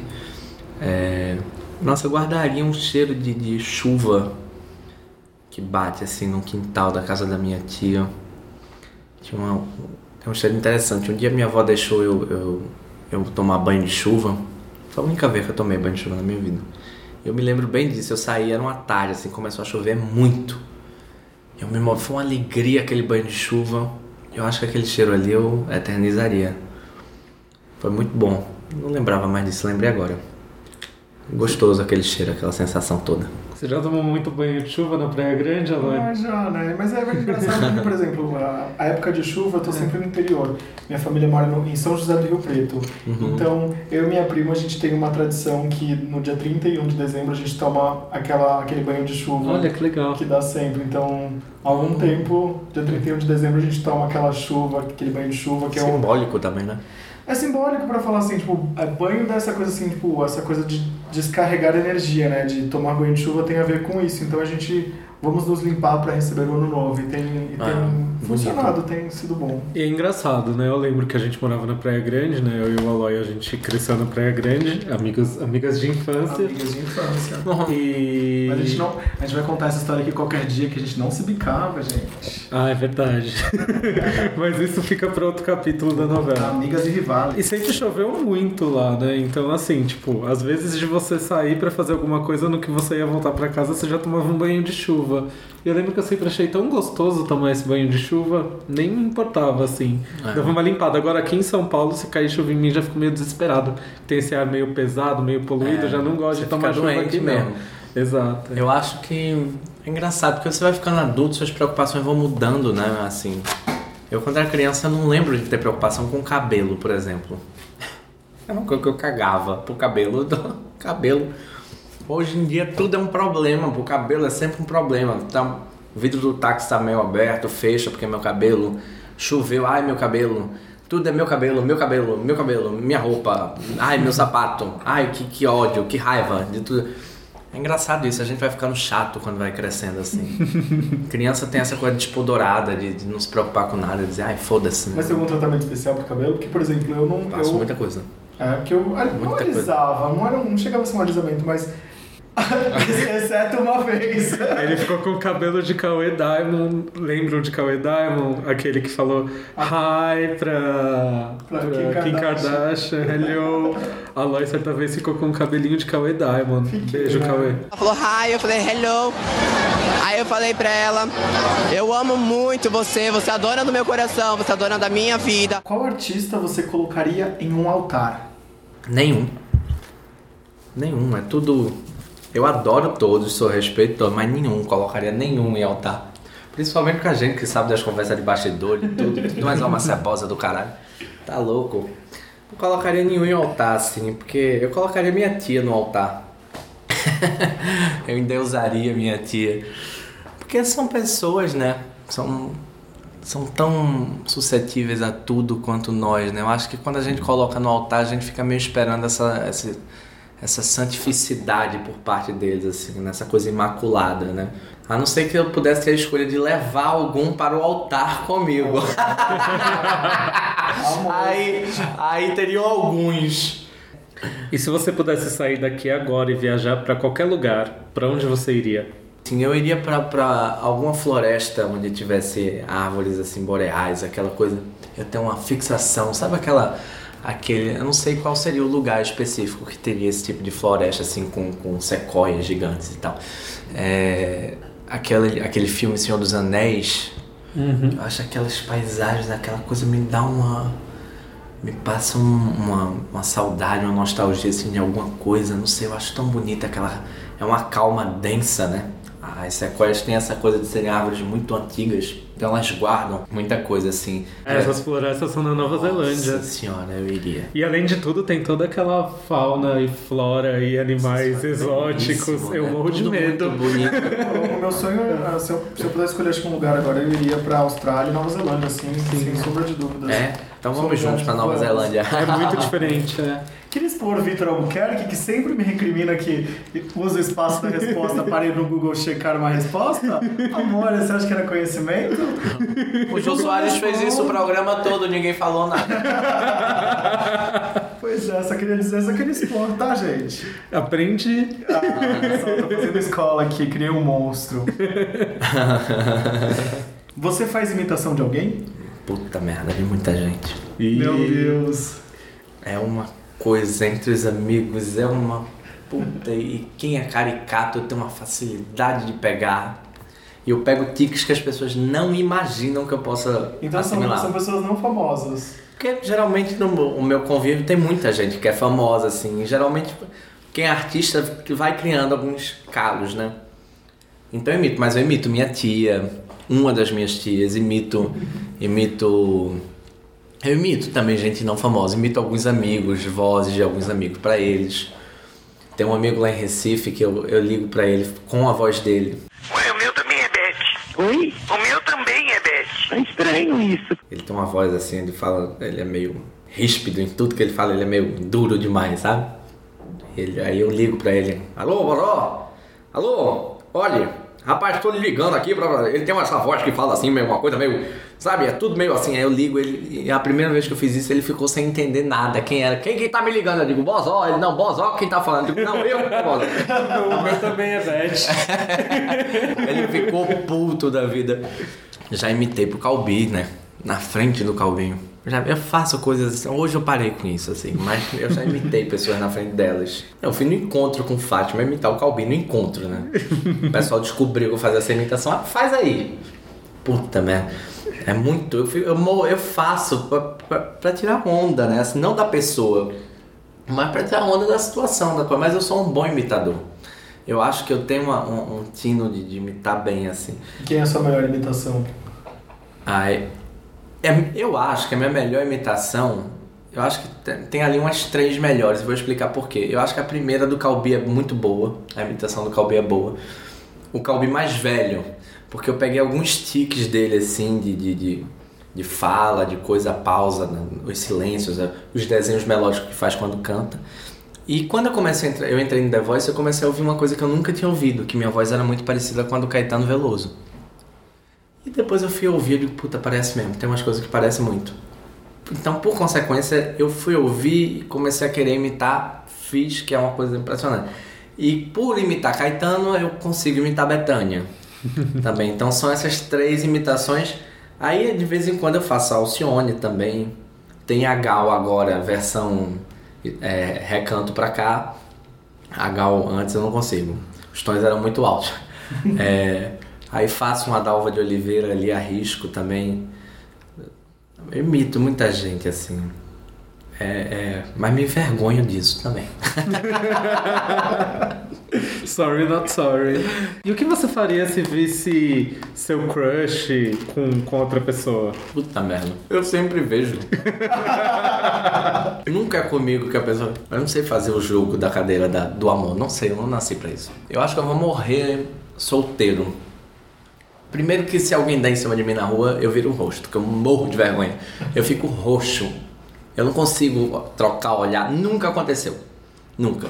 Todas as pessoas que eu fiquei na minha vida, ou foi por aplicativo, Tinder, coisa, eu sempre entro procurando meu amor da minha vida. Aí a gente encontra umas pessoas assim tão babacas, né? Então a galera tão. Aí desinstala, ai não quero mais. Aí pronto. Quando eu não quero mais, aí fico tempos sem ver ninguém na frente. Mas geralmente quando vejo em alguma festa, alguma coisa, geralmente tá com outra pessoa. assim. E eu tenho amores Eu sempre escalo- platônicos. eu sempre escalo assim, número um, número dois, aí daqui a pouco eu estou se beijando ali. É, nossa senhora, e eu tenho amores platônicos, gente que eu nunca. E gente que nem sabe que eu amo, assim, eu amo. E eu amo mesmo, fico uma semana fudido no, na bad, assim. Mas também depois de uma semana passa que eu nem lembro mais. Câncer com peixes, né, amor? Não adianta negar. Você lembra qual foi sua primeira foto do Instagram? Lembro. Qual é a história dela? É engraçado, porque foi a Ilana. É, eu tinha acabado de chegar em São Paulo e foi em São Paulo. Eu tava com a camisa amarela, com cachecol branco, com óculos preto, eu lembro tudo. Porque eu não Ela sabia. Dia 5 de julho de 2012. Você viu? Tem aí? Não, não tem aqui, mas as pessoas vão procurar na internet. Vou deixar como lição de casa. Nossa, mas a, a, a- essa foto, eu não sei se eu excluí porque eu achei ridícula depois, Eu mas acho que não. eu acho que é tá essa lá. aí, Tá lá. Mas não, não, não achei ridícula porque é, é significativo. Foi quando eu tava chegando em São Paulo fazendo novos amigos. E aí Ilana falou assim: a nova rede social do momento é Instagram. Eu, Gente, não sei nem o que é Instagram, não tinha nem celular. Eu tinha um iPad. É, porque eu usava pra ler, né? Eu comprei um iPad, eu tinha um dinheiro guardado que eu podia comprar um iPhone e um iPad. Eu decidi um iPad porque eu disse, ah, pra mim vai ser muito mais útil, porque eu vou ler. Depois hoje eu nem uso mais iPad, só uso iPhone. É, e, e aí eu tirei meio que sem saber direito pra que servia. Eu disse, não, você só faz uma pose de gatinho e posta, que dá tudo certo. Eu digo, e dá o quê? Não, aí as pessoas vêm, agora é assim, é tudo rápido, não sei o quê. Mas era chato, o Instagram, quer dizer, sei se era chato. Era, mais chato, porque tinha um limite pra tudo. E tinha que ser aquela foto no momento, né? Não dava pra subir foto depois. Tinha que tirou a foto postava. Não dava pra segurar, subir foto de arquivo. É, quando o Instagram surgiu era assim. Isso, é verdade. É, é, esse foi o primeiro conceito do Instagram, tipo, é você registrar o instante, né? Registrar. Filtro, Photoshop. É, que você faz o stories, aí tipo, tem todo Nossa, aquele, tem um- aquele lance. de- procedimentos de, de foto. E até o stories tem um procedimento, né? Tipo, você não consegue puxar um stories mais que É, tenha mais, mais do que 24 horas. Ah, tem os É só você pra salvar de novo o arquivo, né? Tipo, isso Aí é você muito printa bom. da tela da coisa. Exato, é. enfim. É. Falando em foto ainda, com que, com que celebridade você gostaria de tirar uma selfie? Ah, é Chico Buarque, porque eu sou apaixonado por ele.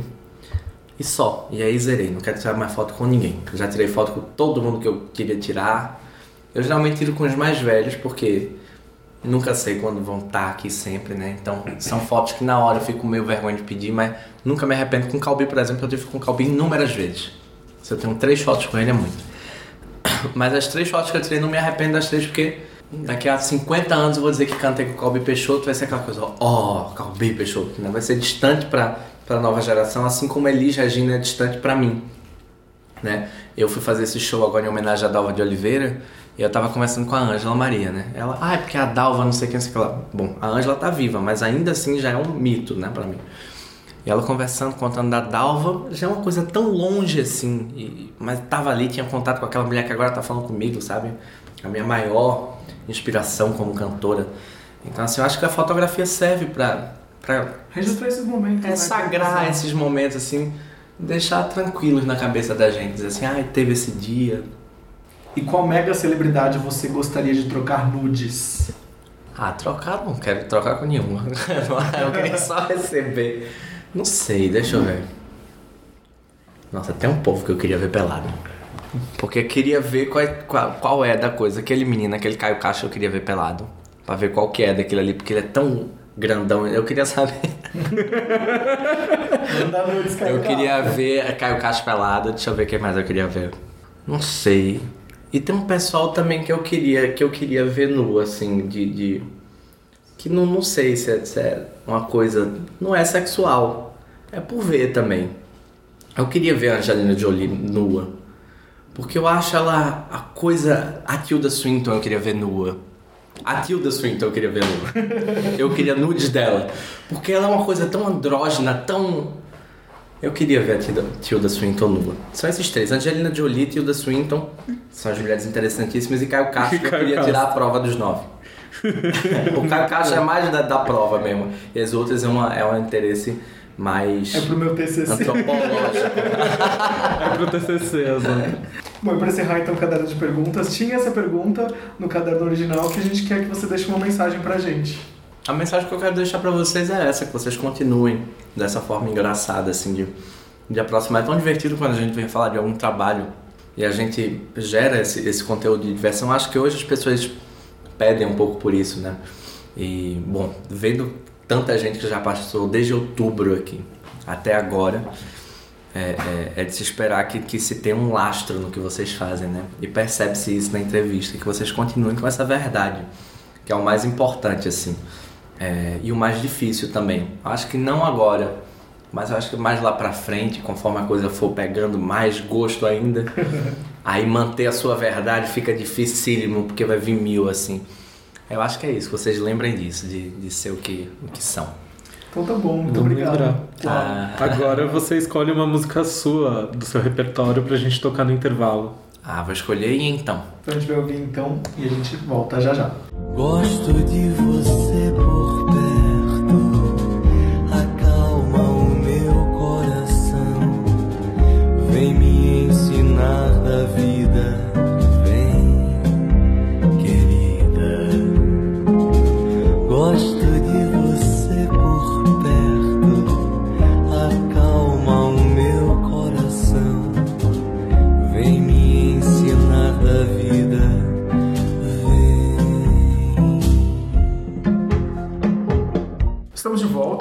rapidinhos. Você tem que escolher uma coisa ou outra. A gente fala assim que tem que ser rápido. Tem que pensar rápido e responder rapidamente. Tá a primeira coisa que vem na sua cabeça. Verão ou inverno? Inverno. Xuxa, Mara ou Angélica? Sei lá, Angélica. Não, Angélica não, Xuxa. Gato ou cachorro? Cachorro. Recife, São Paulo ou Rio de. Janeiro? Eu não deixo nem acabar já. Não esperou nem o resto. Pop ou rock? Rock. Sertanejo ou funk? Funk. Em cima ou embaixo? Em cima. Arroz em cima do feijão ou feijão por cima do arroz? Do lado. Separadinho. Separa. Cada um na sua categoria. na rua, na chuva, na fazenda ou numa casinha de sapê? Na rua. Olha, é perigoso. Quente ou frio? Quente. Banho quente ou gelado? Quente. Chá ou café? Chá. Suco ou refrigerante? Suco. Quando não tem ninguém vendo eu? Falo palavrão. Falo muito. E sozinho, né? Brilho ou floral? Essa pergunta a gente tirou de ver que você tá sempre usando ou uma roupa muito brilhante ou uma roupa com estampas de flores. Qual dos dois? Brilho ou floral? Sei. Depende, são ocasiões tão loucas. Mas eu acho que o brilho, né? O brilho é tão bonito. Vendaval ou chuva torrencial? Chuva torrencial. Pisa mais ou pisa menos? Bom, vamos pisar mais, né? Por amor, sofrer ou fazer sofrer? Sofrer. Pra ficar atualizado. Muitas aspas aí. Sem rádio ou sem TV? Sem TV. Filmes. Não, quer dizer, na verdade, desliga essa porra toda aí, vai, vai ler um livro pra ficar atualizado, que a coisa tá séria. é melhor do que Né? Só não vai se atualizar pelo WhatsApp, pelo amor de Deus. Pelo amor de Deus, nem pelo fakenews.com. Filmes. Estamos de volta agora com rapidinhos. Você tem que escolher uma coisa ou outra. A gente fala assim que tem que ser rápido. Tem que pensar rápido e responder rapidamente. a primeira coisa que vem na sua cabeça. Verão ou inverno? Inverno. Xuxa, Mara ou Angélica? Sei lá, Angélica. Não, Angélica não, Xuxa. Gato ou cachorro? Cachorro. Recife, São Paulo ou Rio de Recife. Janeiro? Eu não deixo nem acabar já. Não Recife. esperou nem o resto. Pop ou rock?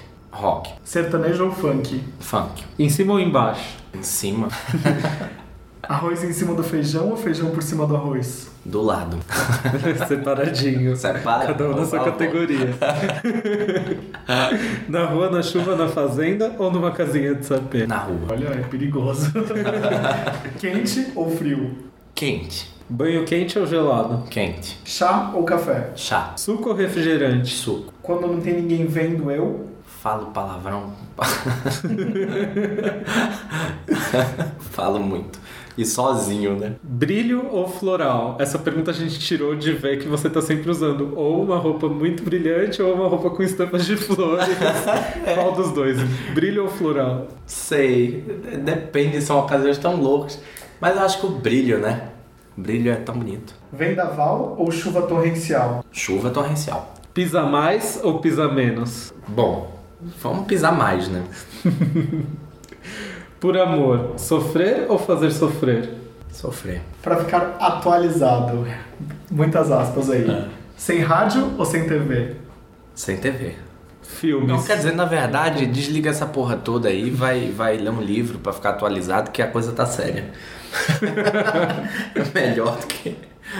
Só coisa. não vai se atualizar pelo WhatsApp, pelo amor de Deus. Pelo amor de Deus, nem pelo fakenews.com. Filmes de crime ou de amor? Crime. Se arrepender ou aceitar um arrependimento? Acho que ambos têm o mesmo valor. Aceitar de quem se arrepende e se arrepender também é muito importante. Mas se arrepender. Cheetos ou Doritos? Doritos. Acho bom aquele. Acho bom. Ah, eu quero falar aqui, ó. Doritos mandou as caixas, novas Mandou. caixas. Tá aqui comendo, hora ou outra. Ah, vamos, vamos, vamos que aproveitar e falar. Quais sabores você acha que são? Não, isso aqui eu acho que é de mostarda. O outro eu falei churrasco. Só que aí os meninos foram mais específicos. Barbecue. E realmente tem gosto de barbecue. E eu acho que esse daí é mostarda, mostarda Dijon, alguma coisa assim, o branquinho. E a embalagem preta é barbecue. Mas o preto tá melhor. Eu concordo. Com todos concordamos. o preto pisa, pisa menos. Menos preto. Ah, entendi. Pisa menos preto.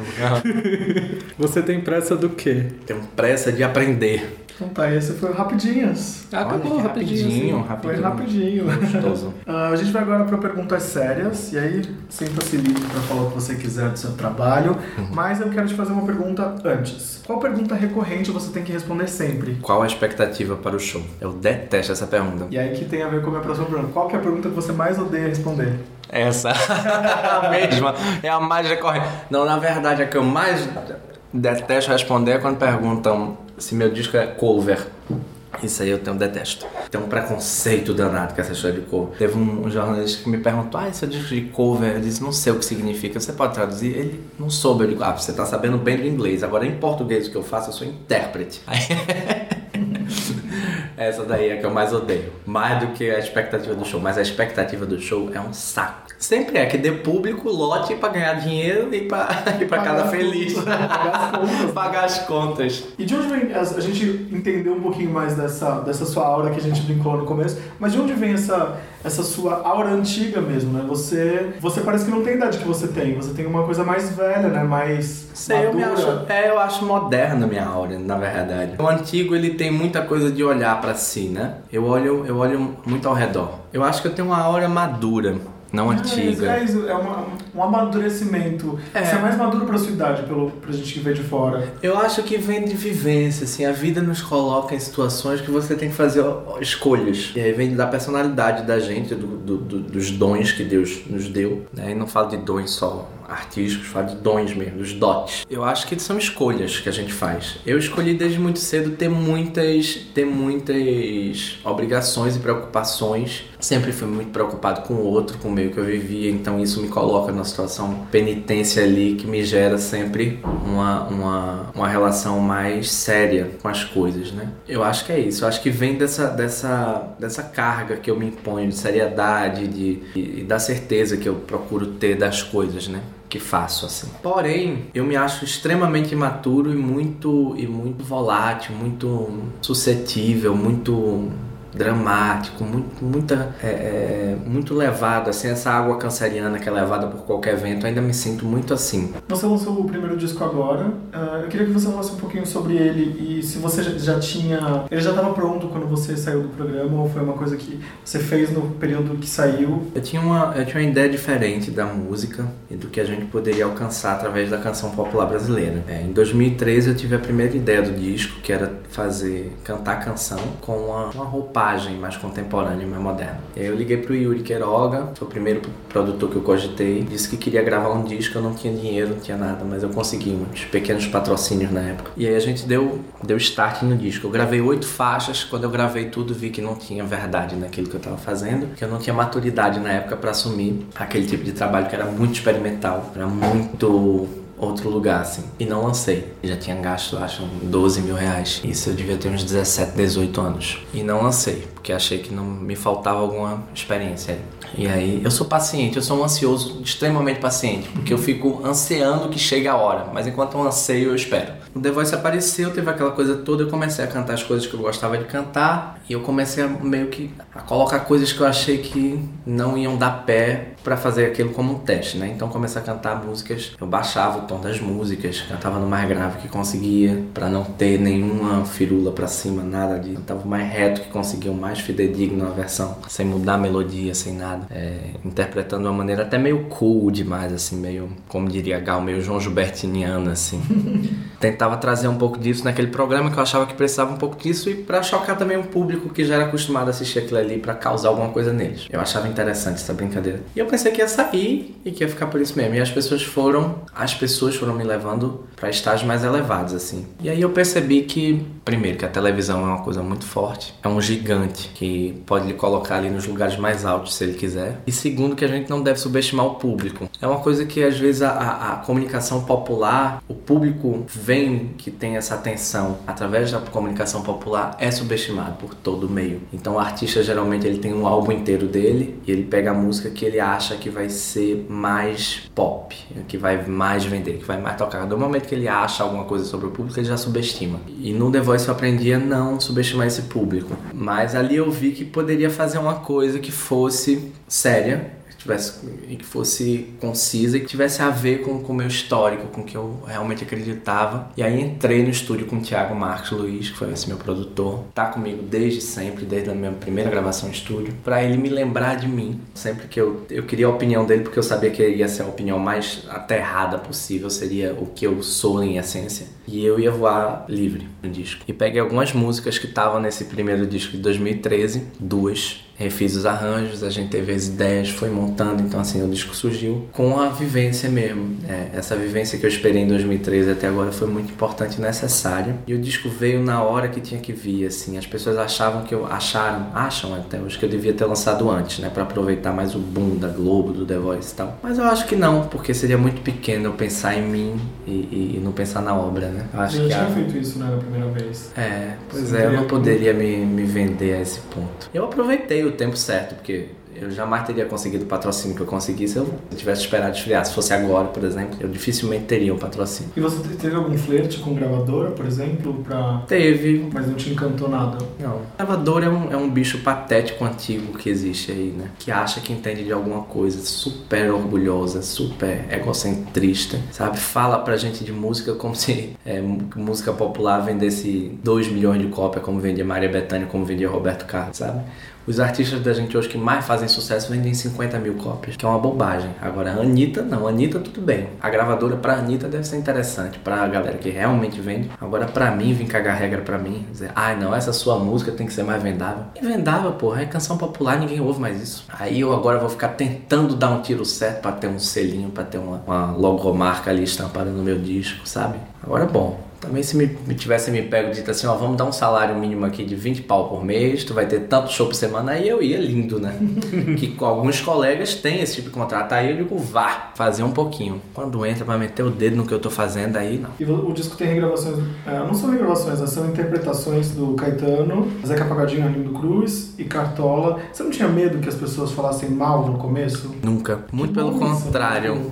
Eu sempre olhei e disse, tô fazendo um disco foda. E, e acho meu disco foda pra caralho, porque. É, e não tenho essa vergonhinha de dizer, porque todo eu vejo artistas na entrevista, ah, não sei se é, pra mim é o melhor que eu. Não sei se é melhor do que alguém, mas o melhor que eu pude fazer até aquele momento, hoje eu faria melhor. É teu primeiro álbum cheio. né? É, mas até aquele momento foi o melhor. Eu dei tudo de mim. Eu não poupei nada. Não poupei nada. Nem dinheiro, nem, nem nada, nada. Não poupei. Eu quando olhei as canções, eu não faço leitura de canção através de idade, de tempo, de compositor, de nada. Tem gente que faz, ai não, precisamos de uma nova, de uma, uma música inédita, de uma coisa. Às vezes surgem inéditas, às vezes não. O disco quase não tem inédita. Tem duas músicas inéditas, eu acho. É, tem duas músicas inéditas. O restante é tudo interpretação de canções que já estão aí. Mas o que minha preocupação era dizer algo que até então não foi dito. Eu pegava músicas que eu pudesse dizer algo a mais, sabe? É, que eu dissesse, ah, não, isso aqui eu sinto diferente. Porque a, a- o bom do processo artístico e de uma obra de arte, que inclusive nessa interpretação, de, nessa leitura que faz o estudo de estética da arte,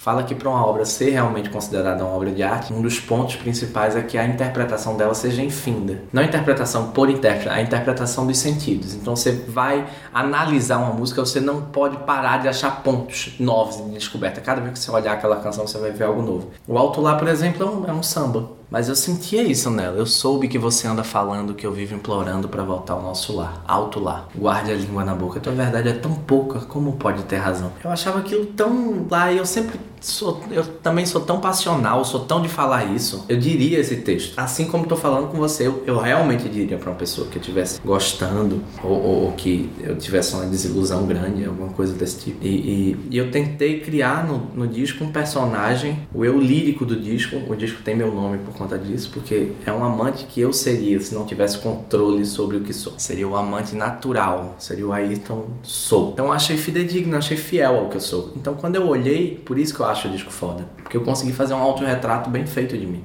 E aí não poderia estar mais feliz, assim. E, e eu acho que as pessoas percebem muito isso. Porque até agora, e eu entendo não gostarem, eu entendo acharem chato ou cansativo ou que dá sono. Eu entendo tudo isso. Aí são as coisas, sabe? Você olha então, pra. talvez aquela coisa de gosto, né? Exato, porque é é normal, às vezes a gente conhece alguém, puta, mas essa pessoa dá vontade de você sair com ela, de viajar o mundo, de conhecer. Tem gente que você conhece e dá vontade de dormir, tem gente que você tem raiva da pessoa. E é isso, eu quero que o disco cause alguma coisa. O que eu não gosto é quando passa desapercebido. Estar no The Voice proporcionou tipo, encontros incríveis, mas qual foi, tipo, obviamente depois, né, com fama e tudo mais, o que que saiu de lá? Qual pessoa que você encontrou e você falou, caraca, não imaginava que fosse acontecer isso na minha carreira, ou tipo, deu um frio na barriga e você falou, estou aqui com essa pessoa.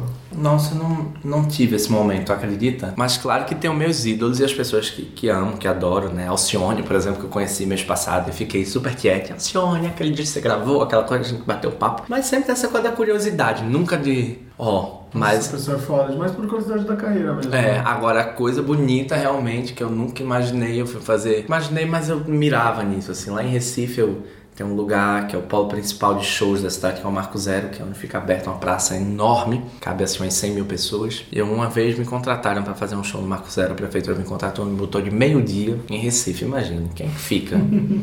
E deu pouquíssima gente, assim, deu umas 100 pessoas. E eu me lembro que eu desci dali de um dia eu vou fazer esse mesmo show. Essa aqui vai ter tanta gente, tanta gente que não vai ter lugar pra colocar. Deu outra. Depois de um ano eu tava fazendo um show no mesmo lugar, entupido de gente, e as pessoas gritando. Teve um atraso de 5 minutos por causa do, do som. Ayrton, cadê você? Eu vim aqui só pra lhe ver. Quer dizer, vieram mesmo pra me ver. Foi um momento que eu me senti bem, assim, puta, essas pessoas todas saíram de casa, passaram perfume, pegaram um carro, vieram pra cá pra me ver, no meio do povo, em pé. Achei muito bonito. E tem a ver com a coisa que eu ia te perguntar agora. Qual que é a coisa mais incrível que já, que, já, que já te aconteceu na carreira e você falou, nunca achei que fosse chegar aqui? Foi essa?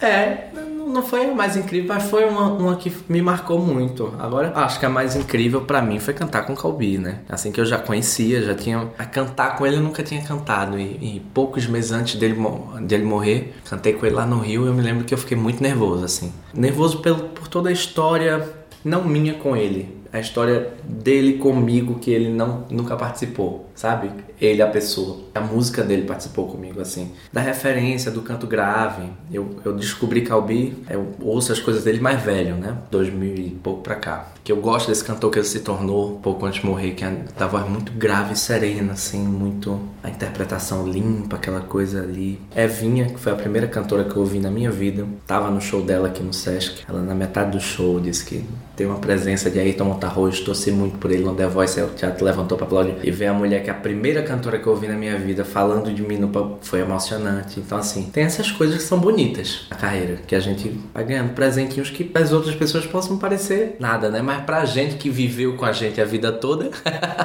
a gente sabe. E você é do tipo que fica se planejando? Você falou dessa coisa de mirar pra frente, não sei o que lá, tipo, ficar se apontando nortes, mas é, é mais apontar o norte ou é tipo colocar no papel e falar assim, na, na tua luzinha lá de casa? Aqui, ó, sou filho de Oxóssi.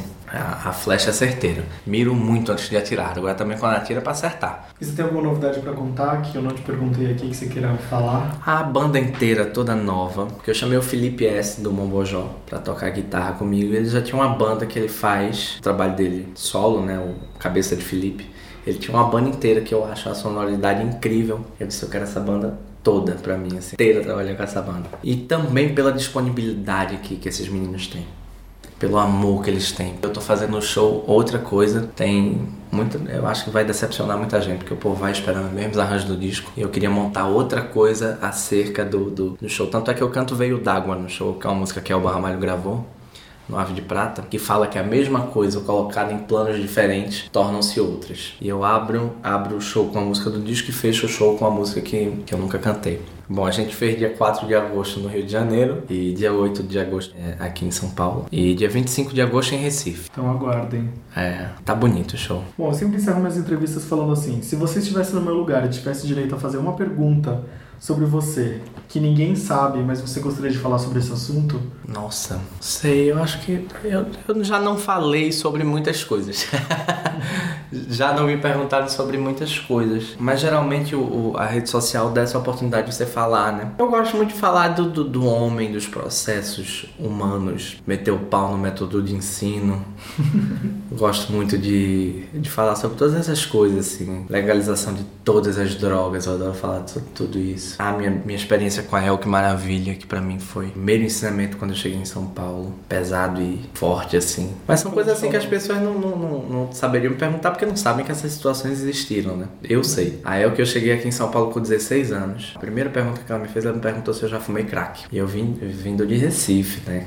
Colégio de freira, de fumou crack. Eu, Puta merda, que mulher louca. Como é que ela me perguntou? Primeiro que eu tinha medo dela, né? Ela perguntou isso. Eu disse que não. Ela disse, não, mas se você quiser fumar, fume. Use. Use o que você quiser usar. Não seja usado por nada, nem por ninguém. Coisa eu achei tão forte essa coisa. Se quiser usar, use. Não seja usado por ninguém. Quer dizer, eu entendi, né? A, a conselho na hora, assim, como quem chega em São Paulo diz assim: olha, há muita coisa entre o céu e a terra que os homens possam entender, sabe? Há muitas convenções que a gente cria como se a droga fosse o pior problema da cidade, como se o, às vezes o crack nem é o, o pior problema, né? Não é, né? Assim, é, eu tô dizendo pra vida de quem usa, né? Eu acredito que um dependente dele vai sofrer muito pela dependência em si. Mas aí a moral da história é, é mais interessante, né? Quando ela disse não se deixe ser usado por nada, até pelos pensamentos que lhe fazem usar determinadas coisas. Porque quando você tem uma falta de personalidade em alguma coisa, assim, você tá ali porque tá todo mundo junto, você vai ali, entra naquela. Tô falando de droga, tô falando qualquer coisa. Que você faça as coisas por você, Não pelos outros. sabe? Que você e que você esteja ciente do que as coisas representam, do que elas significam. E aí me, me levou a esse pensamento que eu fui ter muito mais tarde da liberdade intelectual, do pensar livre. Então aí foi quando eu aprendi que a, a mente tem que ser livre, a ideia tem que ser livre. Porque no momento que o pensamento for livre, aí tudo vale. Vale ser preto, vale ser branco, azul, amarelo, gay, hétero, assexuado, rico, pobre. No momento que o pensamento é livre, tudo pode, tudo é liberado. Pra arrematar, deixamos de falar algum assunto que você queira falar ainda? Nossa, acho que não. A gente falou até em, em receber foto de gente pelada em WhatsApp. Eu nunca tinha falado disso na minha. não, falamos de tudo. Então tá, muito obrigado por ter aceito Ah, obrigado o eu. convite. Fiquei feliz. Então deixa seus, deixa suas redes sociais então para as pessoas Ah, te seguirem. sim. Ayrton Montarroios em todas elas, É exceto. Y e Y, né? É, com Y. A-Y-R-T-O-N, né? Igual Ayrton Senna. Montarroios, R-R-O-Y-S. Só que no, no Twitter não, não tem espaço pra tanto nome, né? E aí ficou Ayrton Monte, com, com T mudo, M-O-N-T. Eu deixei de ter um canal na Vevo por causa disso. Ayrton Montarroio Vevo não Então, cabe. Será que é por isso que Lana Del Rey e Vevo não cabe? Então... Não, acho que cabe. Lana Del Rey cabe. Cabe o meu que não cabia. Tinha que ficar só Ayrton Vivo ou Montarroio Vivo. Aí eu não vou cortar meu nome porque a numerologia do meu nome dá 8, né? É um número de carreira, é um número de dinheiro. Eu não vou cortar meu 8 por causa, da Vivo. Então Aí tá. não fiz. Já que a gente é tudo trabalhado aqui na numerologia, todo episódio continua saindo terça-feira às 3h33. Toda terça-feira. E é isso, então, muito obrigado. E obrigado a você, Vitória, que intermediou toda a nossa conversa, por ter. E você por ter aceitado e vindo Nossa, aqui. eu adorei, super divertido, amei. Muito obrigado, então. E até semana que vem, galera. Tchau, tchau. Valeu. Tchau, gente.